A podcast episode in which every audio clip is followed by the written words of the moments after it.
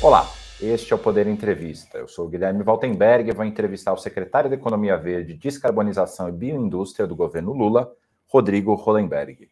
Hollenberg tem 63 anos e desde março assumiu o posto no Ministério do Desenvolvimento, Indústria e Comércio. Foi governador do Distrito Federal de 2015 a 2018. Antes, foi senador da República, deputado federal e deputado distrital. Secretário, obrigado por ter aceitado o convite para a entrevista. Olá, Guilherme, é um prazer estar aqui. Um bom dia a todos.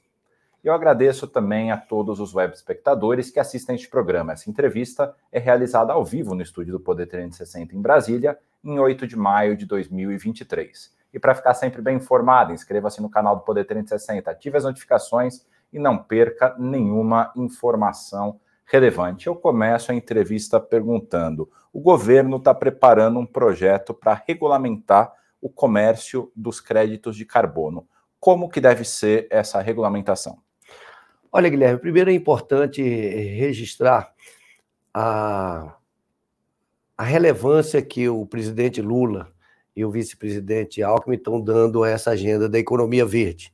É uma percepção muito clara que é uma oportunidade única para o Brasil se desenvolver a partir de três premissas básicas. Nós temos a maior biodiversidade do planeta, nós temos a maior, uma grande disponibilidade de biomassa e nós temos uma matriz energética limpa e em expansão.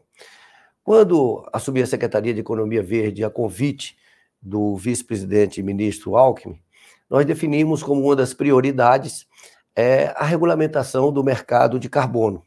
Já existiam três projetos tramitando no Congresso Nacional, um na Câmara e dois no Senado, e nós conversamos, passamos a conversar com diversos setores é, da economia, né, organizações da sociedade civil, entidades como a CNI o CEBEDES, que reúne grandes empresários, e traçamos, a partir do, do que consideramos positivo daqueles três projetos, uma minuta do que seria uma proposta do governo para o mercado, regular o mercado de carbono. A partir disso, nós passamos a ter reuniões semanais, coordenadas pelo Ministério da Fazenda, é, toda semana, e estamos construindo uma proposta comum do governo. É, uma proposta, é a regulamentação do mercado de carbono, tem uma interface muito grande com o MDIC, mas com o Ministério do Meio Ambiente, com o Ministério da Agricultura, com o Ministério das Minas e Energias, com o Ministério da Fazenda. E a partir da definição da proposta do governo, aí a Secretaria de Relações Institucionais e a Casa Civil vão definir qual é a melhor forma de tramitação dessa proposta, se trabalhar o conteúdo dessa proposta com o relator, o relatora, tem um projeto de lei avançado que foi relatado pelo é, ex-senador Tasso Gereissati, que é a senadora Leila do Vôlei, Leila Barros, avocou para ela a relatoria, então a gente pode, se a Secretaria de Relações Institucionais assim entender, conversar com ela para adotar os princípios no relatório da, da Comissão de Meio Ambiente e, a partir daí, ser apreciado no Senado e, posteriormente, na Câmara. O que é importante é que, segundo o relatório da Câmara de Comércio Internacional, o um estudo feito pela Way Carbon, há uma possibilidade do Brasil atrair até 120 bilhões de dólares até 2030 com o mercado de carbono. Uma Isso... parcela expressiva disso no mercado voluntário e uma parcela expressiva também do mercado mundial no mercado regulado. Então, era justamente essa minha pergunta. Esses aí seriam investimentos que viriam do exterior para o Brasil. É, o, na hora que você regulamenta o mercado de carbono, você regulamenta o mercado interno, porque você vai definir cotas de emissão por setor e depois cotas de emissão é, por, por, por empresa. Aquelas empresas que, que, que conseguirem, através de inovação, de utilização de energia limpa, é, gastar menos, utilizar menos do que aquilo, elas geram um crédito né, que pode negociar com a outra empresa que gerou mais. Agora, como o Brasil tem uma possibilidade muito maior do que outros países de, de reduzir a sua emissão de carbono, de ter uma, uma indústria com matriz energética muito mais limpa, você pode transa, transacionar esses créditos de carbono internacionalmente. E isso faz com que gere uma grande oportunidade de entrada de recursos externos na economia brasileira. E hoje, como o senhor bem destacou, tem três projetos que propõem essa regulamentação no Congresso. O que, que impediu a evolução deles no passado? Tem alguém que é contra? Tem algum grupo político contrário a essa regulamentação? Não, não, diria contra, eu acho que tem nuances aí de quais são os setores que devem ser regulados inicialmente. Então, e, e eu não via no governo passado interesse em avançar nessa agenda ambiental. Essa agenda ambiental, ela tem, por parte do vice-presidente Alckmin, ela tem, tem uma sensibilidade muito grande para a importância dela, e para o presidente Lula, igualmente. O presidente Lula é, é uma liderança mundial e, e tem todas as condições de se inserir cada vez mais no cenário internacional, consolidando essa liderança, através de uma agenda de desenvolvimento verde, a partir desses três pressupostos que eu disse que, que, que dão ao Brasil um potencial competitivo muito grande, que é a nossa imensa biodiversidade, a maior do planeta, né? a grande disponibilidade de biomassa. Hoje nós temos o programa do etanol, que, que a lei hoje de produção de etanol, você tem a cogeração de energia elétrica, você tem a produção de biogás, você tem uma variedade imensa de possibilidades de produção de bioinsumos, de, é, de bioprodutos através da fermentação é, de alta precisão, e você tem uma matriz energética limpa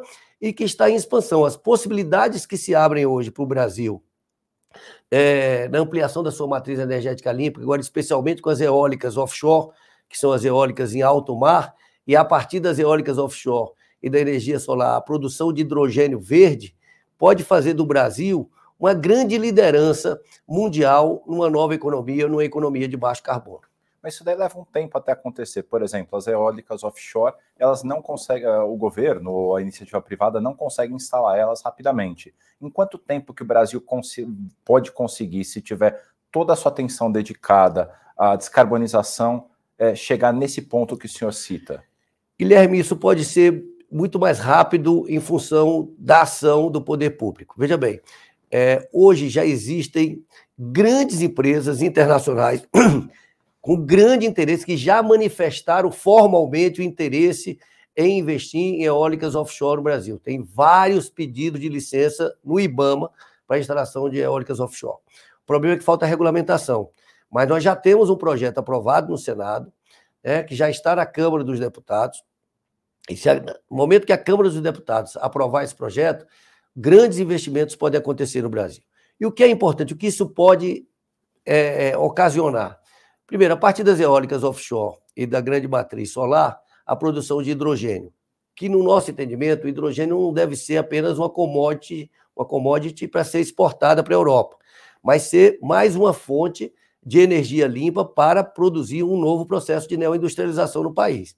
E que uma neoindustrialização onde você vai desconcentrar as plantas industriais, porque você vai ter uma grande capacidade de atração de investimentos, como já está acontecendo em Pecém, como pode acontecer em Suape e em vários outros portos brasileiros.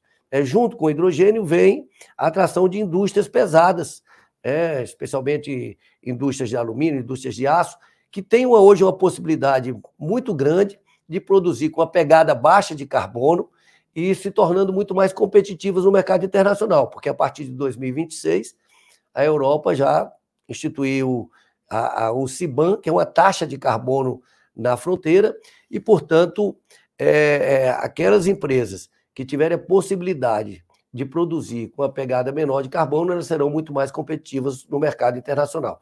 E o Brasil tem uma grande oportunidade de fazer isso, além de várias outras, com os próprios processos de reflorestamento, que podem ser também instrumentos muito importantes de, no mercado de carbono, especialmente no mercado voluntário.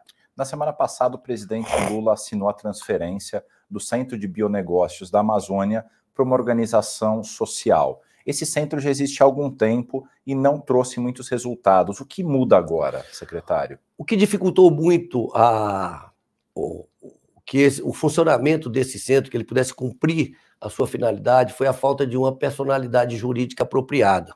É, ele funcionava como um braço da Suframa.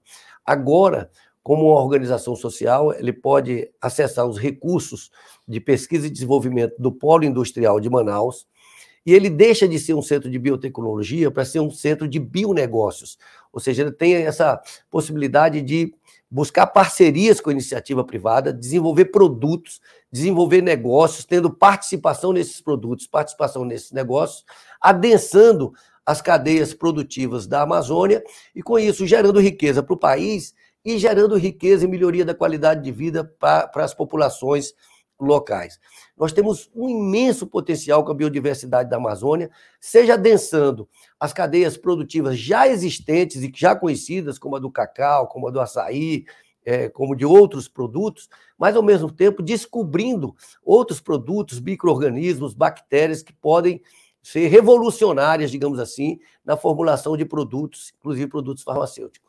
E já existem, eh, já existe um corpo de pesquisadores ou um corpo de pessoas interessadas em desenvolver novos negócios atuando ali nesse centro? Já existem, não apenas no centro, no, no todo no, no, ecossistema, digamos, de ciência e tecnologia da Amazônia, já existem, mas essa organização social que venceu a licitação, ela, ela, ela apresentou na sua proposta um conjunto de, de pesquisadores que tem já relação também com as empresas para desenvolver negócios. E, e eu percebo assim, uma possibilidade enorme de parcerias, porque nesse curto período que eu estou na secretaria, um pouco mais de dois meses, eu já recebi a embaixada da Alemanha, da França, do Reino Unido, da Dinamarca, da Holanda, é, de vários países do mundo e de várias empresas, é, de grandes empresas nacionais e internacionais interessadas em desenvolver negócios na Amazônia brasileira voltando ao tema da descarbonização, uma das críticas das pessoas contrárias a essa agenda é de que isso tornaria os produtos mais caros, por causa de todos os processos para evitar a poluição. Como lidar com um produto mais caro? Como inserir esse produto no mercado global? Guilherme, os, os recursos públicos e privados investidos na, na, nas para tentar sanar as consequências das mudanças climáticas, eles são infinitamente maiores do que o que você investe na adaptação e do que você investe numa economia de carbono que você vai tornar o planeta muito melhor. Então, e o Brasil tem condições, porque nós já temos uma matriz energética limpa, nossa matriz energética geral ela é quase um pouco menos de 50%, ela já é de origem renovável.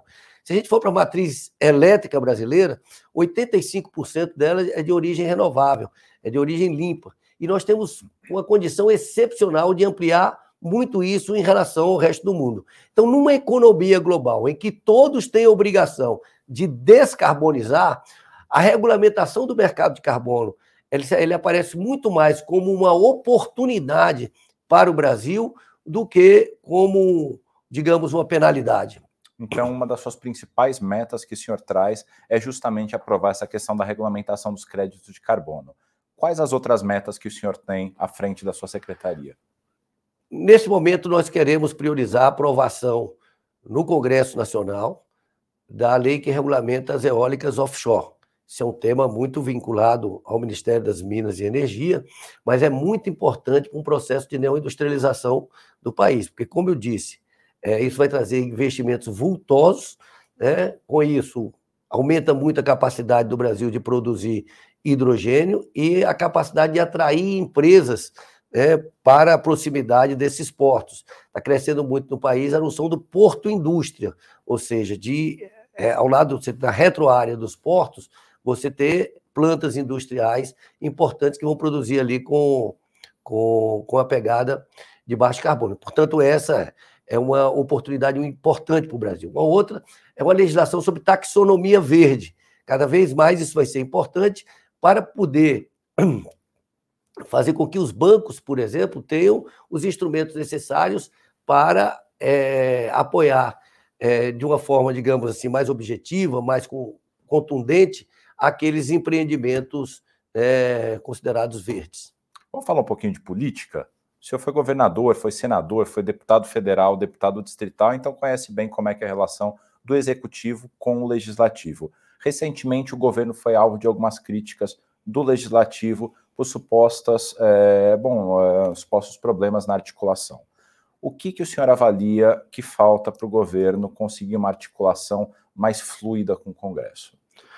Eu acho que isso vai acontecer naturalmente. Não é fácil, o ambiente partidário brasileiro é extremamente complexo. É importante registrar que dos 14 partidos que apoiaram o presidente Lula, juntos fizeram 139 deputados, portanto, está longe de ter uma maioria no Congresso, e isso exige que o governo tenha uma interlocução permanente com demais partidos para construir uma base sólida. O ministro Alexandre Padilha é experiente, é muito respeitado no Congresso, e eu tenho certeza que ele é, ajustará é, sempre ali sempre haverá aqueles algum contencioso, isso é normal da vida política democrática, mas tenho convicção que para os temas de grande relevância para o governo, o governo conquistará a maioria. O senhor foi governador e teve uma oposição bastante presente ao longo do seu governo de 2015 a 2018. Como é que o senhor lidava com eles? Qual lição que o senhor tirou disso que eventualmente possa ajudar o governo nesse momento? Acho que tem que ser muito transparente, né? ter uma capacidade de diálogo permanente, né? tratar de forma republicana os deputados da base ou deputados de oposição. Eu mesmo não tendo uma base eh, eh, sólida na Câmara Legislativa, nós conseguimos aprovar projetos importantes e conseguimos, sobretudo, sanear a questão financeira no Distrito Federal, que era o nosso grande desafio. Recebi o Distrito Federal numa situação de extrema dificuldade financeira, eram 3 bilhões de reais de dívidas, e conseguimos deixar o Distrito Federal de forma completamente equilibrada, até favorecendo, facilitando as coisas para o atual governo, porque é muito diferente você receber um governo como a gente teve que receber, tendo que fazer ajustes é, duros em função das dificuldades econômicas, e depois você pegar um Estado com a capacidade de investimentos grande como a gente deixou. Fazer ajuste fiscal não costuma ser algo muito popular na administração pública, né? O senhor atribui a, a sua derrota nas urnas em 2018 para o atual governador Ibanês ao ajuste fiscal? É claro que isso teve um peso importante. Né? No momento que você tem que tomar medidas duras, medidas difíceis, para poder equilibrar as contas do Distrito Federal, é, isso tem um custo político. Mas desde o primeiro momento que eu assumi o governo, eu deixei muito claro para mim e para todas as pessoas que a prioridade era o Distrito Federal e não uma nova eleição. É, que eu faria o que eu considerava correto e necessário para ajustar as contas do Distrito Federal, para deixar o Distrito Federal de forma equilibrada, não como objetivo em si mesmo, mas é para que isso permitisse o Distrito Federal fazer os investimentos necessários. Veja que, com toda a dificuldade financeira, nós saneamos por pelo menos 30 anos, nós resolvemos o problema do abastecimento de água no Distrito Federal. É, nós construímos três captações de água no Distrito Federal, sendo que uma das maiores do Brasil, que é a captação de Corumbá. Nós fizemos a interligação das bacias hidrográficas, que isso também é extremamente importante, porque em um determinado momento você usa mais a da barragem do, do Descoberto, outra hora você usa do Lago Paranoá, outra você usa de Santa Maria, isso foi extremamente é, importante. Nós fizemos obras de infraestrutura é, bastante importantes, como no Sol Nascente, como avançamos bastante no Vicente Pires e outras áreas do Distrito Federal, como Porto Rico, é, Buritizinho. Nós fechamos o segundo maior lixão do mundo e fizemos isso garantindo dignidade aos catadores de material reciclável, que hoje trabalham em, em, centros de triagem, com centros de comercialização, recebendo 300 reais por tonelada de resíduo é, separado. Nós construímos o Hospital da Criança, nós abrimos, democratizamos a Orla do Lago Paranoá para toda a população do Distrito Federal e para as pessoas que visitam Brasília. Ou seja, é, isso nos permitiu, fizemos essa 90% dessa grande obra viária do, do Trevo de Triagem Norte, e só, pudemos, só tivemos condições de fazer isso porque tivemos coragem também de tomar medidas duras para equilibrar as finanças do DF. Falando agora do seu partido, o PSB, ele diminuiu nas eleições de 2022. É, o que, que levou a esse processo de encolhimento na sua interpretação, governador? No, no meu entendimento, o, vários partidos de posição mais moderada foram penalizados pelo processo de polarização é, no Brasil. Você veja que ao final da eleição, nós tivemos os dois partidos que mais cresceram, foram o PL, né, que tinha o, o, o ex-presidente Jair Bolsonaro, e o PT, que tinha o presidente Lula. Todos os demais partidos, de uma forma ou de outra, acabaram se ressentindo, especialmente os partidos como o PSB, de posições, digamos, mais moderadas. E qual que é o papel do presidente, do vice-presidente Geraldo Alckmin na reconstrução do PSB?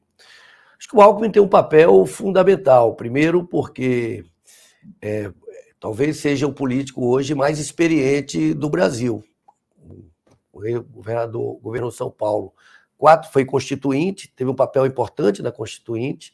É, foi governador de São Paulo por quatro vezes. Hoje é vice-presidente da República, portanto, é uma pessoa que tem uma experiência muito grande. Tem um compromisso com o Brasil, tenho acompanhado muitas audiências do presidente Alckmin, ele, ele tem uma compreensão da importância do que o Brasil precisa, das intervenções que a gente precisa fazer para que o país possa se desenvolver naquelas questões estratégicas, e ao mesmo tempo é uma pessoa muito, muito simpática, muito, muito afável e muito aberta ao diálogo e muito trabalhador. É um trabalha 24 horas por dia, todos os dias, não tem sábado, não tem domingo. E é claro que isso acaba sendo um ponto de atração para o PSB, de, de, de atração de pessoas que querem vir para o PSB. E qual tem sido o papel dele no governo? Papel muito importante, um papel de interlocução com todos os setores. O presidente Lula tem uma confiança absoluta no vice-presidente Alckmin exatamente em função dessas características. E eu percebo que, percebo que a capacidade de ouvir do Alckmin é muito importante para o governo ouvir todos os setores da sociedade e construir diálogos e pontes com aqueles setores que já estão mais próximos do governo e com aqueles outros setores que também que são importantes, mas que, é, em função do processo eleitoral, estão mais distantes do governo. Perfeito. E ele também tem tido uma série de encontros com congressistas ele tem auxiliado na articulação do governo para esses projetos que o senhor elencou como prioritários, como a regulamentação do carbono, como é, todas as outras questões envolvendo eólicas offshore?